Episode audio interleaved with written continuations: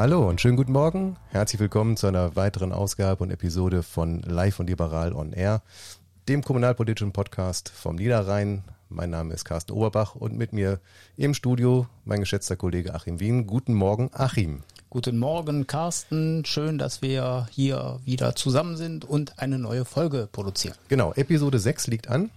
Ähm, Thema ist heute Bildung und Schule. Haben Bildung wir uns mal und ausgesucht. Schule ein ganz äh, wichtiges Thema für liberale Politik. Ja. Und äh, mit vielen Dingen, wo noch eine Menge Arbeit vor uns liegt. Und da wollen wir heute auch wieder mit kompetenten Gästen sprechen. Wir haben ja die letzten beiden Podcasts auch schon mit Gästen gemacht und auch diesmal haben wir wieder Gäste am Start. Genau, diesmal haben wir sozusagen eine Doppelpremiere. Nachdem wir die letzten beiden Folgen jeweils einen Gast hatten, haben wir gesagt, heute legen wir einen drauf und ja. holen uns direkt zwei kompetente Gäste in die Sendung.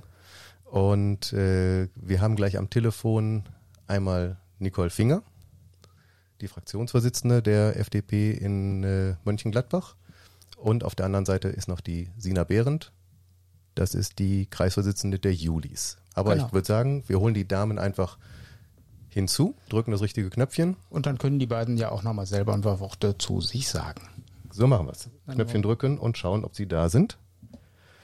Guten Morgen, Nicole. Guten Morgen, Sina. Guten Morgen, Carsten. Ja, wunderbar. Guten Morgen. Geklappt. Wir hören euch. Alles äh, scheint zu klappen. Ja, wir äh, sind gerade eingestiegen und vielleicht starten wir mal mit einer kleinen Vorstellung. Nicole, magst du ein paar Worte zu dir sagen?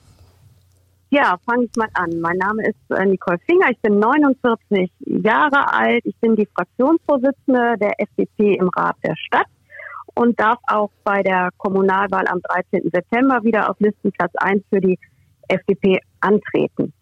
Ich habe Erfahrung mit dem Thema Bildung und Schule schon verhältnismäßig lange. Ich bin schon ja 30 Jahre fast in der Partei, am Anfang sehr viel bei den jungen Liberalen unterwegs gewesen und da bietet sich das ja an, wenn man gerade von der Schule kommt, dass man sich auch Schulpolitik äh, als Hauptthema vornimmt. Das ist bei mir dann einfach so geblieben.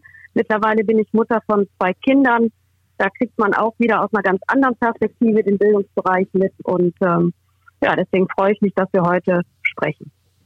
Wunderbar, danke dir.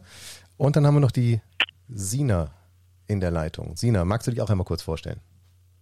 Gerne, ja. Ich bin Sina Behrens, ich bin 19 Jahre alt und jetzt seit Anfang des Jahres Kreisvorsitzende der Jungen Liberalen in Mönchengladbach wie Nicole gerade gesagt hat, da liegt einem natürlich das Thema Bildung erstmal sehr nah und dementsprechend auch am Herzen.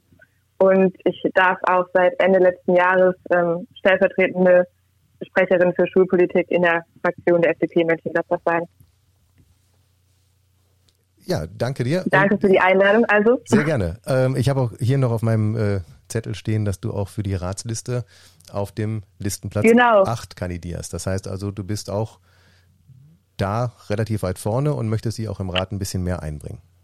Oder das wäre Auf jeden dein, Fall Wunsch. Würde ich das sehr gerne. Ja. Gut.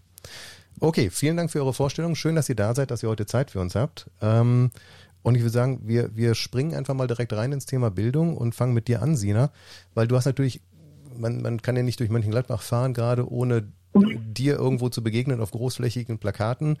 Und ähm, du hast da einen, einen sehr markanten Satz, äh, was ist teurer als gute Schulen, schlechte Schulen? Der springt einem so richtig ähm, entgegen. Vielleicht magst du was dazu sagen, was dich zu diesem Spruch sozusagen inspiriert hat, was du damit ausdrücken möchtest, wo soll es hingehen, ähm, warum dieser Spruch? Dieser Spruch rührt, glaube ich, ähm, daher, dass immer so viel ähm, über spätere Lebensabschnitte von Menschen diskutiert wird, über Hartz-IV-Regelsätze und ob die jetzt nach oben oder nach unten angepasst werden sollen und auch Diskussionen, wie man Menschen verbessern kann. Irgendwie fängt aber ja alles damit an, dass man qualifizierte Leute braucht, um zum Beispiel einen funktionierenden Wirtschaftsstandort schaffen und erhalten zu können und dass ähm, Menschen natürlich auch mit besserer Bildung bessere Jobchancen haben und man da auch natürlich dem Problem der Arbeitslosigkeit begegnen kann. Und das alles fängt natürlich ganz am Anfang in der Schule an. Und dann wieder zurück zu Hartz IV. Alles ist natürlich mit hohen Kosten verbunden. uns klar, eine Schule auszustatten hat auch Kosten. Darauf zielt der Spruch natürlich ab, ist auch teurer, eine gut, also teuer, eine gute Schule zu machen. Aber die Folgekosten, die aus einem schlechten Bildungssystem entstehen, sind halt einfach dermaßen viel höher, wenn man das auf eine lange Sicht betrachtet, was man natürlich in Politik immer sollte, finde ich, so dass da einfach ähm, Investitionen ja in Ausstattung von Schulgebäuden, ähm, sei es jetzt mit Büchern, aber natürlich auch mit ähm, digitalen Endgeräten, Software und Hardware mäßig ähm, einfach nicht sparen darf, finde ich. Mhm. Okay, danke. Also spannende Sache. Das heißt, du sagst wirklich, jetzt lieber in die Schulen gut investieren oder richtig investieren, ähm, um sozusagen die, ja, die, die, die politischen oder die sozialen Folgekosten für die Gesellschaft in den kommenden Jahren sozusagen dann zu reduzieren, weil das ist auf Dauer gesehen teurer, als jetzt einmal ähm, ins ordentliche Schulsystem oder in die Ausstattung der Schulen zu investieren. Ja, der Meinung bin ich definitiv mhm. und Chancengerechtigkeit ist ja auf jeden Fall auch ein Thema, das ähm, bei den Julis und auch insgesamt bei der FDP ja als ein wichtiges angesehen wird. Und da äh, finde ich, ist das eben ein sehr wichtiger Punkt. Genau, so äh, kann man das einordnen. Also Schule ist natürlich wichtig und wesentlicher Faktor auch äh, in, in der Bildung. Aber es fängt ja auch äh, deutlich früher schon an. Es gibt ja auch vor der Schule schon Einrichtungen, die im weitesten Sinne äh, natürlich auch was mit Bildung oder Vorbereitung auf Bildung, auf Lernen, auf das Leben zu tun haben. Wenn ich da an Kindertagesstätten denke und an die Betreuungen. Ähm, da ist äh, natürlich auch äh, etwas äh, Bedarf möglicherweise, denn äh, wir haben ja, glaube ich, noch keine volle Abdeckung in der Betreuung, oder wie ist das, Nicole? Ja, man kann sagen, dass wir in Sachen Kindergartenplätze da immer noch den Bedarf hinterherlaufen in unserer Stadt, obwohl es immer wieder neue äh, Kindertagesstätten gibt. Aber das ist eben auch ein wachsender Bedarf. Die letzten Zahlen, die wir vorliegen haben, sind äh, von der Verwaltung ja mal 2017 ermittelt worden und da konnte man ganz klar sehen, im Bereich der unter Dreijährigen gab es einen angemeldeten Bedarf für 2020 von knapp 50 Prozent. Erfüllen tun wir die Quote jetzt und auch erst ab diesem Kindergartenjahr mit rund 45 Prozent. Da ist also nach wie vor eine Lücke, die es zu schließen gilt.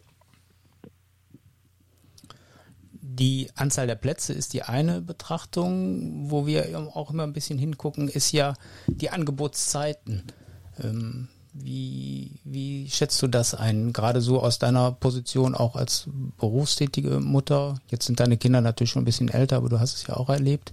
Was würdest du dir ja, wünschen? Kommt, da würde ich mir wünschen, dass viele Kindergärten dort die Randzeiten ausbauen, weil jeder kennt das. Man muss zu einer bestimmten Zeit ähm, auf dem Job sein und ähm, möchte dann letztendlich natürlich keinen riesen Reibungsverlust haben, indem man äh, entweder das Kind deutlich früher einchecken muss, als man das eigentlich möchte, aber was noch viel später ist, wenn die Arbeit um acht losgeht und der Kindergarten um 8.30 öffnen sollte. Also ähm, letztendlich braucht es eine Abdeckung von Randzeiten in Kindergärten, damit Eltern da besser rankommen und äh, letztendlich ihre Kinder dann betreut bekommen, wenn sie es brauchen aber sie dann nicht betreuen lassen müssen, wenn sie es nicht brauchen. Ja, das ist ja ein, ein variabler Bedarf und so wie ich es verstehe, ist das ja eigentlich ein recht starres System, was wir da haben. Ja, äh, ne, dass, es, ja. dass es äh, nur feste Zeiten gibt und man muss halt dann gucken, dass man die Zeiten da auch äh, einhalten kann. Ja. Vielleicht nur ein Satz, ähm, was Nicole gerade gesagt hat, ist ganz spannend. Ich habe es ja als jugendpolitischer Sprecher der Fraktion, ähm, als ich hier aktiv war in Mönchengladbach, auch gesehen, die, die äh, jährlichen Planungen sozusagen. Es dauert ja bis zu zwei Jahre, bis ein Kindergarten wirklich errichtet, eingesetzt, funktionsfähig ist. Und ich glaube, das macht die Sache auch manchmal einfach schwierig. Der Bedarf wird gesehen, der Bedarf ist da, aber dann fehlt es an Grundstücken, dann fehlt es an Gebäuden, dann fehlt es an Erzieherinnen und Erziehern. Ähm, die wachsen ja auch nicht auf den Bäumen, die müssen qualifiziert werden. Das ist halt immer ein langfristigeres Projekt. Und ähm, der Bedarf ist da, definitiv. Wir sind immer noch äh, unterausgelastet. Ja? Also wir haben große Lücken in, in, den, in den Bereichen. Ähm, und, aber das ist halt immer ein zeitintensiver Prozess, leider. Das wird oftmals dann, wird immer gesagt, wir brauchen das jetzt sofort, aber ähm, den, den, den, das kann man gar nicht so leicht machen. Ich bin jetzt gar nicht sicher. Könnt ihr mich jetzt hören? Ja, können ja. wir. ah, also ich wusste nicht, ob ich immer noch reingeschaltet werde für die Frage oder, oder ob ich auch rein quatschen kann. Ähm, Einfach rein. Da, da kommt ja noch eine wichtige Sache hinzu und die macht das Ganze auch zu einer wirklich schwierigen Aufgabe, das muss man sagen. Ich brauche ja die Kindergärtenplätze auch immer genau da, wo die Eltern wohnen. Ja, genau. Ne? Weil ich ja auch nicht gebrauchen kann, wenn ich in einer Stadt wie Mönchengladbach einen Kindergartenplatz habe, der von meiner Wohnung entfernt in genau die gegengesetzte Richtung, wie mein Arbeitsplatz liegt. Und ich dann sozusagen morgens doppelte Strecken fahre. Das ist letztendlich für niemanden gut. Das macht einen wahnsinnigen Stress in den Familien, verstopft auch noch unsere Straßen. Also ich muss noch sehr genau hinschauen bei der ganzen Angelegenheit, wo ich Kindergärtenplätze brauche. Und das setzt eine lange Planung voraus, die aber erst losgehen kann, wenn Kinder geboren sind. Und ähm, äh, dann wird das dann schon knapp, wenn ich sage, es dauert zwei Jahre und ich mit der Geburt starte. Da muss man das System versuchen, sehr, sehr fix auf die Beine aufzustellen. Was wäre denn dafür notwendig oder woran fehlt es denn da, um, um das so flexibel abbilden zu können, wie es äh, wünschenswert und notwendig ist? Ja, ich muss die Zahlen genau beobachten. Das tut äh, die Stadt aber eigentlich schon nicht so schlecht mit der Kindergartenbedarfsplanung. Aber ich glaube, der Prozess vom Beschluss eines Kindergartens, bis der eröffnet oder bis der ausgebaut wird, da wird man sich wie bei aber vielen anderen Bauprojekten der öffentlichen Hand äh, mal dran begeben müssen, zu schauen, wie ich da trotz strenger Vergaberichtlinien etc. schneller vorankommen kann. Da gibt es ja erste Ansätze mit Musterprogrammen. Ähm, das ist mit Sicherheit kein schlechter Weg, aber ich muss einfach die Umsetzungen schneller hinbekommen an der Stelle noch schneller als im Schulbereich, weil da habe ich ja eben ein Stück weiter äh, äh, äh, Vorausschau, wann ich das Schulkind bekomme, nämlich dann ist es ja schon sechs Jahre alt. Ja, genau. Ja, und äh, wenn man sechs Jahre alt ist, dann äh, kommt ja der nächste Schritt. Dann geht es ja in Richtung Grundschule. Und ähm, auch da ist ja, es gibt ja sowas, ich glaube, das heißt verlässliche Schule von acht bis eins. Also dass die Schulen auch eine Betreuung der Kinder in diesem Zeitfenster sicherstellen müssen und sollen. Ähm, das klappt mehr oder weniger. Vielleicht gibt es aber auch an, auch da an den Randzeiten Bedarf oder es gibt auch eine weitere Betreuungsanforderung auch für den Nachmittag. Ähm, wie könnte denn eine Jetzt hört, hör ich höre immer ein Knacken. Ich hoffe, ihr hört das nicht. Äh, dann ist es, dann ist es live. Ähm, also ähm, Stichwort Grundschule und Veränderungsbedarf da. Ähm, Stichwort Familienzentren. Sina, was äh, gibt es da für Überlegungen? Ja, das erste Familienzentrum in Gladbach wurde ja an der Erich-Kästner-Grundschule ähm, eröffnet in Geneiken, Sonnenburg-Geneiken ist es, glaube ich, wenn ich mich nicht vertue. Ähm, so ein Familienzentrum soll ja einfach Familien im Alltag unterstützen mit verschiedensten Diensten und Beratungsangeboten, aber auch einfach ein Treffpunkt sein für, für Veranstaltungen und verschiedene Dinge. Und ähm, das ist wohl eben sehr gut angekommen und sollen dann ja an drei weiteren Grundschulen, ich glaube nur in Reit, ähm, auch eingeführt werden wo eben sozialpädagogische Fachkräfte dann Eltern beraten können. Ähm, ja, und eben auch ein, ein Treffpunkt ähm, für, für Austausch geschaffen werden kann, um Familien halt da abzuholen mit Hilfe ähm, oder mit Beratungsangeboten, wo sie das eben auch genau brauchen und wo das dann genau auf sie abgestimmt werden kann. Hm, klingt nach einem schlüssigen, guten Ergänzungsbedarf für mich. Wie ist das mit der, mit der Finanzierung? Ist das eine Aufgabe des Schulträgers? Diese, diese Familienzentren dann auch mit den, mit den Sozialpädagogen auszustatten und äh, auch die Räumlichkeiten oder wie, wie, wie ist das einzuordnen? Ähm, ich glaube, dass die Stadt ähm, dafür Fördermittel bekommt und dann die Sozialarbeiter bezahlt. Aber ich würde mich jetzt ehrlich gesagt nicht zu nah aus dem Fenster lehnen, um das sicher zu behaupten. Ja, also ich weiß es gerade auch nicht aus dem Stand, aber wir schauen das einfach nochmal nach und geben dann nochmal einen Link in die Show Notes. Können in die Show Notes, genau. Dann kann man es nachher nochmal Aber auch noch noch vertiefen. Kommentar von mir zu diesen Familienzentren. Das ist eine wirklich tolle Sache. Das, das hat damals auch der Herr, der, der Jugendamtsleiter, der Herr Röttgen, äh, mit initiiert, weil er gesagt hat, man muss früher in die Prävention gehen. Also diese Familienzentren als wirklich niederschwelliges Angebot an Familien, die möglicherweise sonst nie um Hilfe bitten oder äh, wo der Bedarf nicht gesehen wird. Und wenn Kinder zu groß sind und in der Schule sind und es da plötzlich dazu kommt, dass ähm, Defizite aufgezeigt werden oder sichtbar werden, dann ist es oftmals nicht zu spät, aber dann ist es so spät, dass es ein extrem, dass es extrem teuer wird auf der einen Seite, langwierig und auch oftmals schwieriger, da wieder quasi, ich sag mal, einen Heilungsprozess zu starten. Und je früher und je niederschwelliger man wirklich dort auch ein Auge drauf hat und diese Entkopplung, also dass man nicht sagt, och, da bin ich jetzt gerade nicht für zuständig, sondern doch da hat man die Möglichkeit reinzuschauen, da hat man die Möglichkeit zu sehen, ist da möglicherweise in der Familie eine Auffälligkeit? Kann man da helfen, niederschwellig eingreifen? Ähm, das finde ich eine ganz, das, das finde ich wirklich eine gute Sache und das muss auch ausgebaut werden. Das auch frühzeitig zu tun. Ne? Das ist genau. ja, nimmt ja quasi wieder das Motto unseres Plakatspruchs, über den wir eingangs gesprochen haben, auf.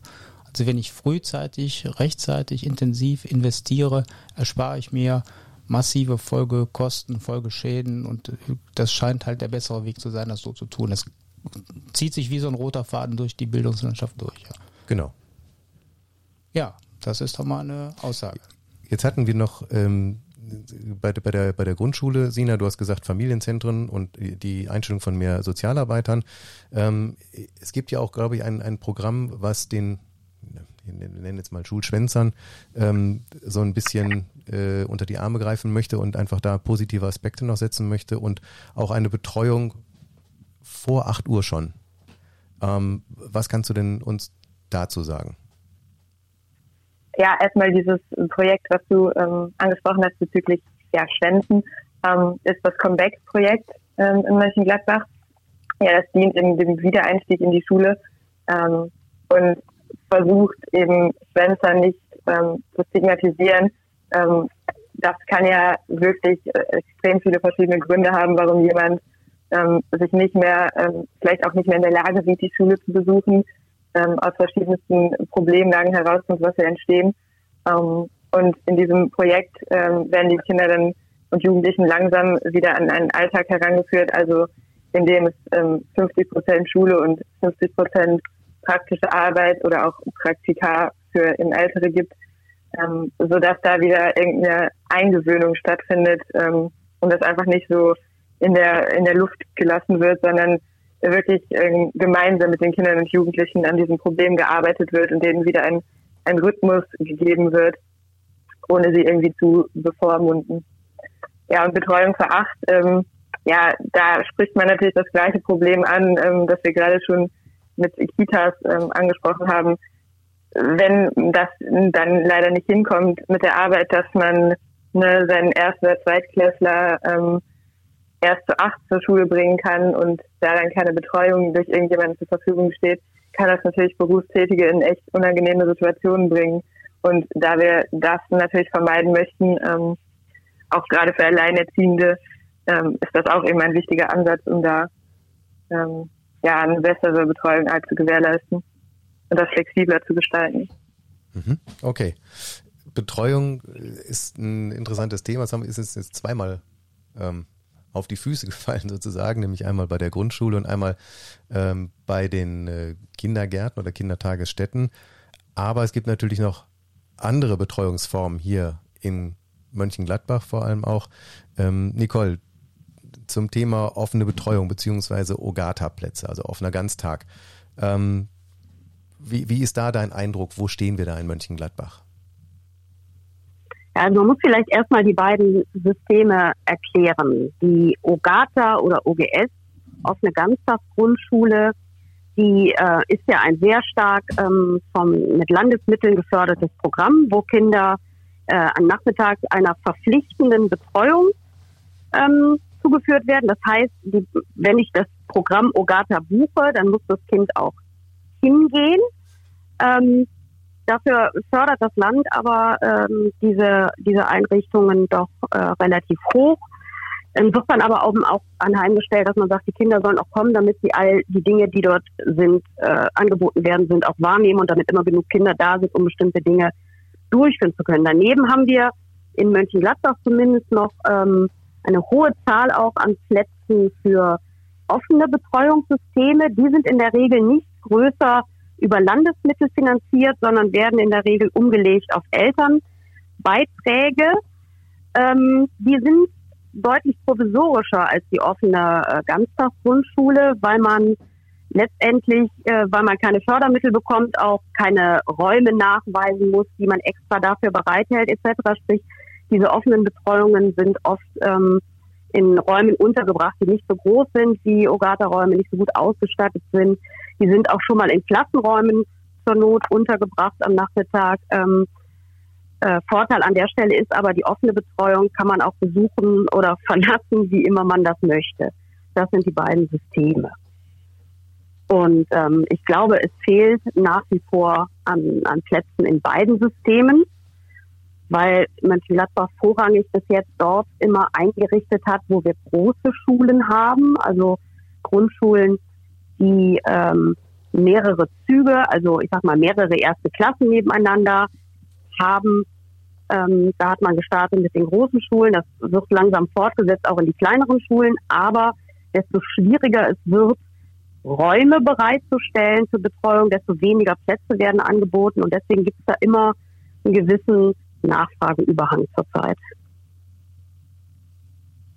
Okay, dann erstmal danke für die, für die Einordnung, was wir da an, an, an Systemen haben. Ähm, ist natürlich auf der einen Seite, man hat die Wahlmöglichkeit so ein bisschen. Für, also als Eltern kann man schauen, wo man äh, das Kind möglicherweise unterbringen möchte. Aber ich befürchte, wie in anderen Kommunen auch, wir haben halt hier überall noch ein bisschen äh, Nachholbedarf, was die, ja, was, was, die Stellen und die Ausstattung einfach angeht. Das ist ähm, leider überall das Gleiche, glaube ich.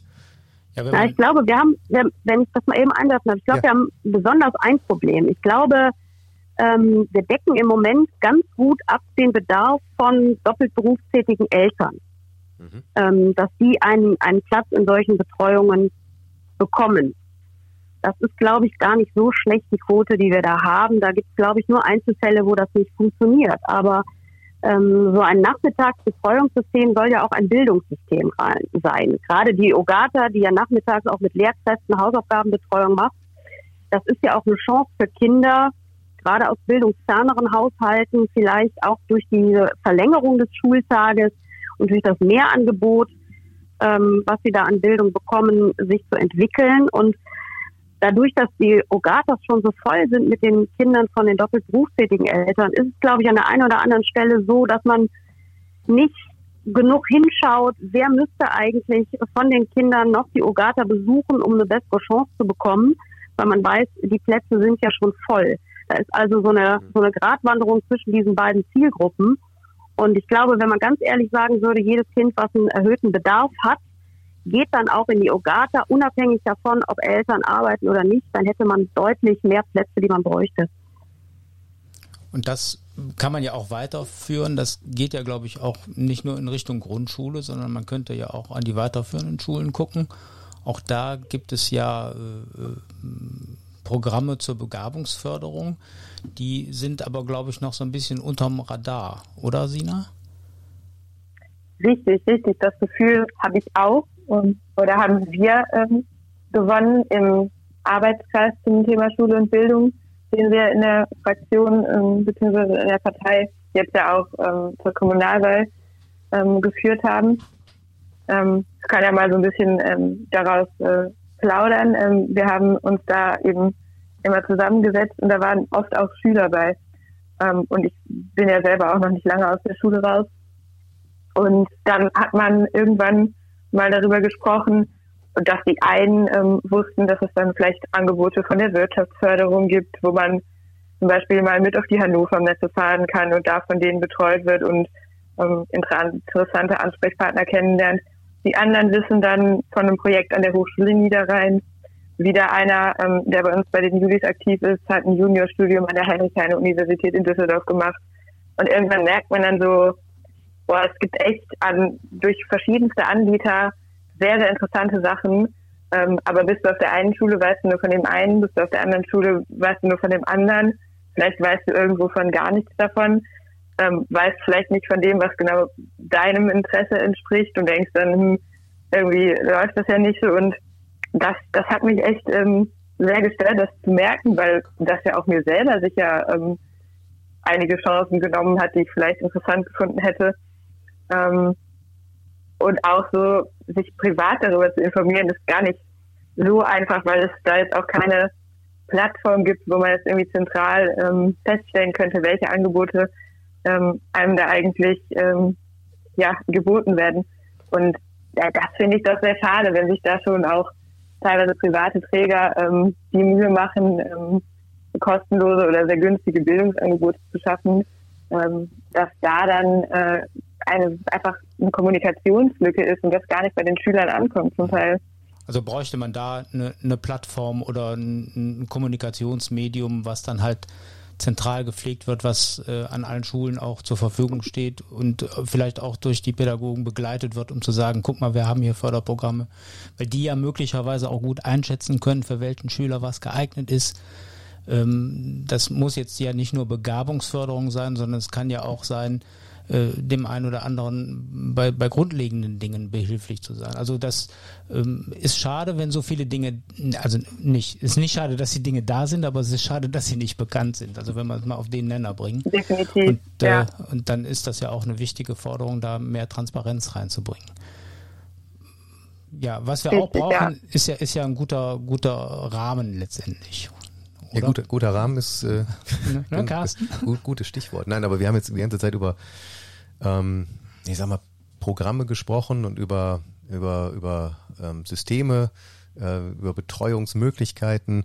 Ähm, ich glaube, ein wichtiges Thema, was wir noch anreißen sollten ähm, und wo ich weiß, dass die Nicole auch, ähm, das brennt ihr teilweise unter den Nägeln, weil sie da auch äh, aufgrund äh, ihrer Kinder dann auch äh, selber betroffen ist sozusagen, sind natürlich die Gebäude.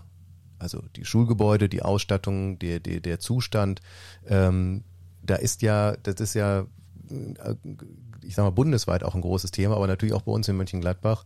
Ähm, da ist nicht alles Gold, was glänzt und ich glaube, da kann man noch viel, viel ähm, verbessern und da muss viel verbessert werden, ähm, damit die, die Schülerinnen und Schüler einfach gerne zur Schule gehen und auch ein Umfeld vorfinden, einen Rahmen vorfinden, in dem sie gerne sind und sich auch gerne, also gerne zur Schule gehen und da auch da gerne lernen.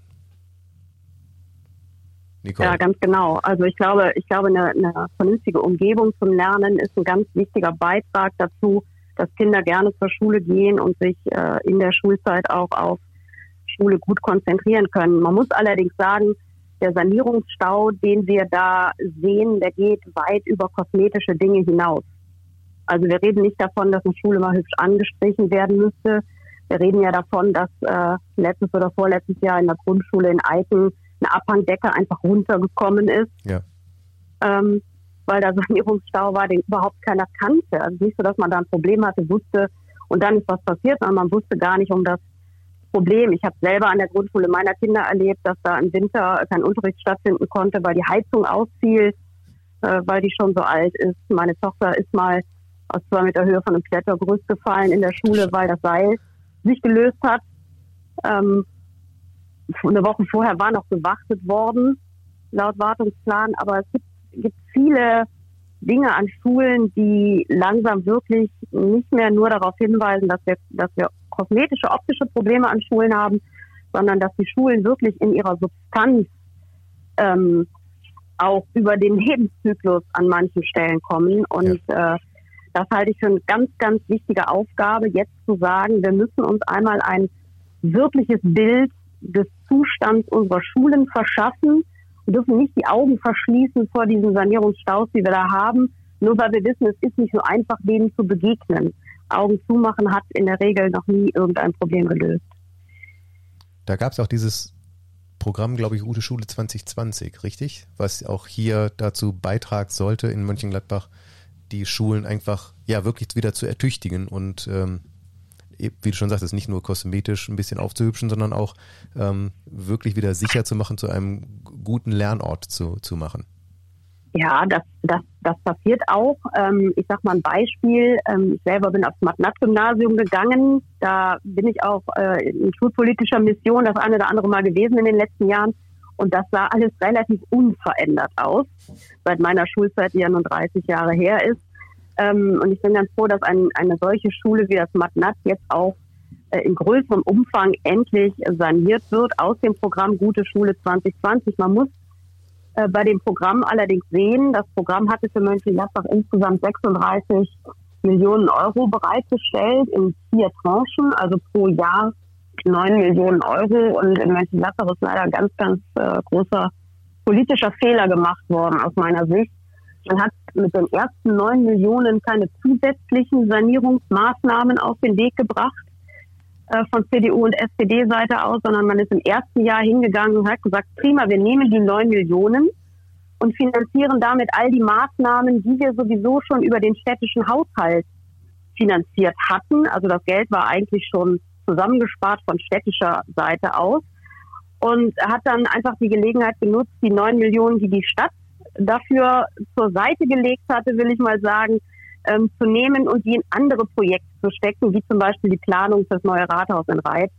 Und äh, so sind den äh, Kindern in dieser Stadt neun Millionen zusätzliche Sanierungsmaßnahmen verloren gegangen aus diesem Programm. Und das ist aus meiner Sicht ein Unding gewesen. Ja, auf, auf jeden Fall. Da kann ich mich nur gut dran erinnern, diese Diskussion, dass es halt wirklich, wie du gerade selber sagtest, es standen zusätzliche Mittel zur Verfügung und äh, die hat man den Kindern einfach genommen und ja, für andere Zwecke eingeplant. Das ist äh, mhm. sehr schade und ja, ist natürlich auch gerade, wenn man sich dann die Situation anschaut, eigentlich unverständlich, was da gemacht worden ist. Ja, man braucht ja vor ja. allen Dingen, äh, wenn man weiterschaut, äh, weiterhin Mittel, auch jetzt nicht nur für die angesprochene bauliche Sanierung oder Wiederherrichtung oder für Neubauten, was auch immer die, die bessere Lösung ist, sondern es geht ja in der Schule auch mit dem Thema Digitalisierung weiter. Ähm, da gibt es ja erhebliche ähm, Überlegungen, Mittel im Moment, die die Schulen auszustatten, Corona bedingt, äh, dass äh, die Ausstattung von Schülern und Lehrern mit Hardware wird diskutiert und bereitgestellt. Aber wenn man in die Schule mal reinguckt, wie digital so eine Schule oder nicht digital so eine Schule im aktuellen Zustand ist, da ist ja auch noch eine Menge zu tun. Ist zumindest meine Wahrnehmung, oder? Ja, das ist leider so. Und ich finde auch, dass da in der Öffentlichkeitsarbeit der Stadt manchmal äh, die Dinge schon sehr verfälscht dargestellt werden. Ich erinnere mich noch gut dran, vor ein paar Monaten eine Jubelmeldung in der Zeitung gelesen zu haben, alle Schulen in Mönchengladbach äh, haben jetzt einen Breitbandanschluss. Das mag ja tatsächlich so sein, wenn man unter Breitbandanschluss versteht, dass das Kabel bis an die Schule gelegt wurde. Hm, Aber ich sage mal, ich würde mich eigentlich erst dann äh, erheben und sagen, jede Schule hat einen Breitbandanschluss, wenn die Schule auch diesen Breitbandanschluss nutzen kann. Hm.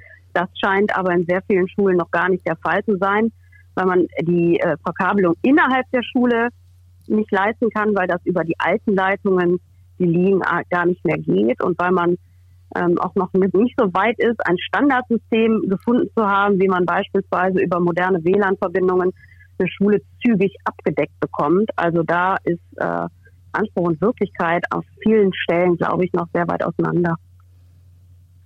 Ja, da ist, glaube ich, auch nach meiner Wahrnehmung noch eine Menge zu tun. Ähm, gerade weil auch die technische Entwicklung ja fortschreitet. Ähm, ich glaube, da muss auch äh, in Richtung äh, Kompetenz auch äh, der Pädagogen, der Lehrer was passieren, weil die ähm, nicht alle, aber viele doch, äh, ich sag mal, den Dingen noch etwas äh, entfernt äh, gegenüberstehen und auch gar nicht wissen, wie sie das pädagogisch sinnvoll in, in ihre Unterrichtsabläufe einbinden können. Also da ist äh, das Spektrum nach meiner Wahrnehmung sehr breit und auch da ist noch äh, Handlungsbedarf. Die berühmte Medienkompetenz, die ja, brauchen wir. Ja, es ist einfach so, die brauchen wir. Ist so, genau. Ja. Also wir brauchen eine ganze Menge. Wir haben jetzt äh, eine gute halbe Stunde, glaube ich, äh, über, ja. über viele Dinge gesprochen, die wir brauchen. Wo, ähm, wobei noch ein, ein Punkt zur Digitalisierung. Ich finde das ganz spannend, dass es auch entsprechende Untersuchungen gibt, die zeigen, ähm, wir, wir sagen immer, dass die Jugendlichen ganz weit vorne sind, was Digitalisierung angeht. Ähm, und oftmals ist es halt so, dass auch da die, die Jugendlichen, die Kinder, die können ihr Handy gut bedienen, die können Apps gut bedienen, aber ähm, digitale Sachen oder äh, Recherche im Internet oder ja. auch Word-Dokumente, irgendwas, was man auch wirklich so Medienkompetenz, braucht. Medienkompetenz, was du, was du ja, angesprochen hast, ja. Die ist dann oftmals auch bei den Jugendlichen nicht, nicht so gegeben, wie man das eigentlich erwarten würde oder wo man denkt. Und dann sind dann so auf der einen Seite die Berührungsängste der Lehrer, die sagen, wir wollen das nicht oder wir müssen es herantasten, weil die Jugendlichen sind ja viel besser als wir. Aber die Jugendlichen brauchen selber noch ein bisschen Orientierung. Also ähm, eigentlich müsste es ein Unterrichtsfach werden. Ne? Eigentlich müsste es ein Unterrichtsfach ja, werden, genau. mal gucken, wer das macht. genau. Ja, äh, ich hatte ja schon mal äh, angesetzt, äh, äh, so ein bisschen Rückschau zu halten, also eine gute halbe Stunde über viele Anforderungen rund um das Thema Bildung und Schule haben wir gesprochen. Ähm, deutlich geworden ist, glaube ich, dass da eine Menge zu tun ist, eine Menge Aktivität, eine Menge Geld erforderlich ist. Geld, das da ist, dass man vielleicht sinnvoller und zielgerichteter hier äh, und konsequenter und zeitnäher und was wir alles besprochen haben, auch einbringen sollten in die unterschiedlichen äh, Baustellen. Ähm, wenn wir jetzt äh, euch beide nochmal fragen würden, ihr habt einen Wunsch, einen Wunsch frei zum Thema Bildung für Mönchengladbach. Was wären eure Wünsche? Vielleicht Sina zuerst? Ähm, Wünsche habe ich da ganz viele, glaube ich. Ähm, schwierig jetzt zu ordnen, was da der wichtigste ist, finde ich. Ähm, aber kurzfristig gesehen, das ist natürlich, glaube ich, jetzt das letzte Thema, ähm, was ihr besprochen habt, das Wichtigste, weil ähm, bevor da ähm, irgendwer besonders gefördert wird und man Comeback-Programme macht, die wichtig sind und bei Gartenförderung besser steuert, ähm, wenn einem Kind die Decke auf den Kopf fällt, hat gar keiner was von. Also das ist einfach das Grundlegende, dass da an der Substanz gearbeitet wird, bevor man diese wichtigen weiteren Schritte gehen kann. Ja, ja. und ich wünsche mir ganz präzise an der Stelle eben, dass wir als allererstes äh, in der neuen Wahlperiode ein, ein, äh, ein eine Auflistung ähm, von der Verwaltung erstellen lassen, welche Sanierungsbedarfe es tatsächlich in den Schulen gibt und dabei eben nicht nur darauf zurückgreifen, was die Schulen melden, ja. sondern auch wirklich mal sagen, wir schicken mal einen Trupp sachverständiger Leute durch die Schulen und versuchen dort äh, die Sanierungsbedarfe, die Gefahrenpotenziale zu erkennen, bevor eine Schule etwas melden muss. Ja. Und dann muss man sich hinsetzen und einen Plan machen und dann muss man das aber auch als kommunale Aufgabe begreifen. Also ich habe immer den Eindruck, in den letzten Jahren ähm, immer wenn es für was Fördermittel gibt, sind wir schnell dabei, sich mal etwas vom Munde abzusparen in der Stadt, um dadurch eben in Schulen auch tätig zu werden. Das erleben wir immer weniger und ich glaube, da muss sich jeder von uns auch einfach mal vor Augen halten, dass jede Ebene letztendlich äh, politische Verantwortung für Bildung trägt und die auch übernehmen muss, indem man selber Prioritäten in den eigenen Haushalten setzt.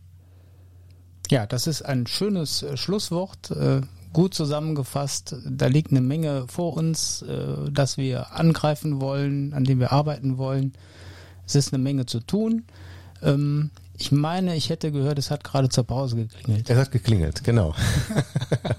An dieser Stelle bedanken wir uns ganz herzlich bei euch beiden, bei, bei Nicole und bei Sina. Danke für eure Zeit heute Morgen. Ja, danke für die Einladung. Danke, dass ihr hier äh, Rede und Antwort gestanden habt und einfach mal eure Punkte äh, dargelegt habt zum Thema Bildung, was wirklich ein sehr schwieriges und komplexes Thema ist. Und ich glaube, es sind so viele Felder, ähm, da können wir stundenlang noch drüber sprechen.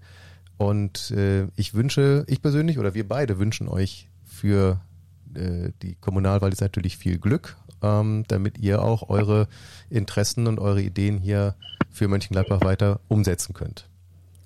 Ja, vielen Dank, vielen Dank. Von, von, meiner Seite. Äh, eine gute Zeit und äh, bis zum nächsten Mal. Genau. Alles klar, tschüss. Tschüss. Tschüss zusammen. Tschüss. So, liebe Zuhörer, das war's. Eine weitere Folge von Live und Liberal on Air geht zu Ende. Achim, es war mir ein Vergnügen mit dir. Genau. Es hat gesagt, Spaß gemacht. Wie immer. Und äh, wir machen weiter, sehen uns nächste Woche. Nächste Woche wieder. Und äh, hört uns. Und, äh, wir gehen jetzt in die große Pause. Genau. Alles klar. Achim, Tschüss. danke. Tschüss. Ciao.